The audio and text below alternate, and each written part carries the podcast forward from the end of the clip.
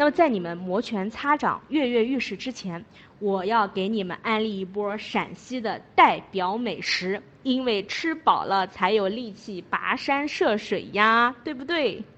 那说到这个陕西的美食呢，真的要允许我先咽一口口水啊，因为你随便吃，闭着眼睛吃，都会觉得美得很，聊炸嘞。那不管怎么说呢，不管是关中还是陕北、陕南，其实都是以小吃为主嘛。那陕西的美食最大的特色呢，是没有主副食之分，它不属于八大菜系中的任何一个系，各种夹馍、面条、炒饼，简直就是碳水化合物的天堂啊。然后在肉食的品种和口味上面呢，又非常的具有这个呃西北风情，比如说前一段时间爆火的网剧。《长安十二时辰》，大家一定都看过吧？张小静当时一个嗦水盆羊肉的镜头特写，配合那种滋溜的声音，就立马就是大型的吃播现场呀。所以当时有一段时间，这个水盆羊肉立马成了各种街头美食登榜的美食热搜榜。那么汤汤水水、绵绵绵密密的口感，真的是让你快乐的不要不要的。以油辣或者是酸辣为主的口味呢，又能刺激到你的味蕾。还有五花八门的街头美食，我不夸张的说啊，你可能走了一条街，可能都不太重样的。所以来陕西旅游，就暂时忘记减肥吧。那我跟大家说一说，大家可能都会知道的陕西的代表性的美食哈，我随手就说，像呃肉夹馍、泡馍、凉皮、锅盔、饺子宴、劲糕、肉丸胡辣汤、烧烤、油茶麻花，反正你闭着眼睛吃就对了。那下面我回来说，来西安之后，大家要去哪里吃呢？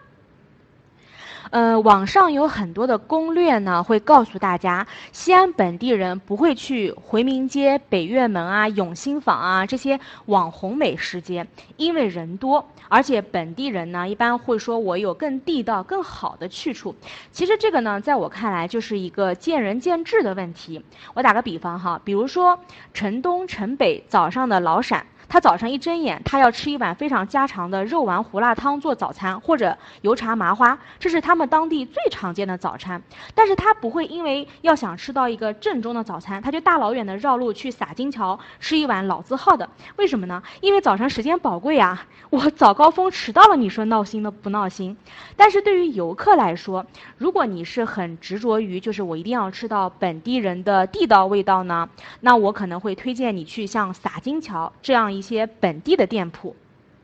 嗯，比如说像洒金桥里面就是常见推荐的一些像这个呃肉丸胡辣汤呀。刘姓牛羊肉泡馍小炒、老白家面馆、胖子金糕这些地方呢，确实味道很地道，价格也很实惠，而且非常符合本地人的生活气息。另外，大家去陕西用餐的时候哈，就如果你想追寻本地的味道，你千万不要纠结于用餐环境，因为你会发现当地人最地道的吃法，可能就是在路边的一个小摊，然后就着一个塑料板凳，你蹲着吃或者是趴着吃，这都是很常见的。但是呢，我也觉得大家就不要拒绝网红美食街，好吗？因为本地人不去我们上面说的这些网红美食街，他可能只是因为懒得排队而已。但是你想呀，这些美食街之所以能成为网红，它起码都是有一定规模的特色商业街，口味是绝对不会出错的。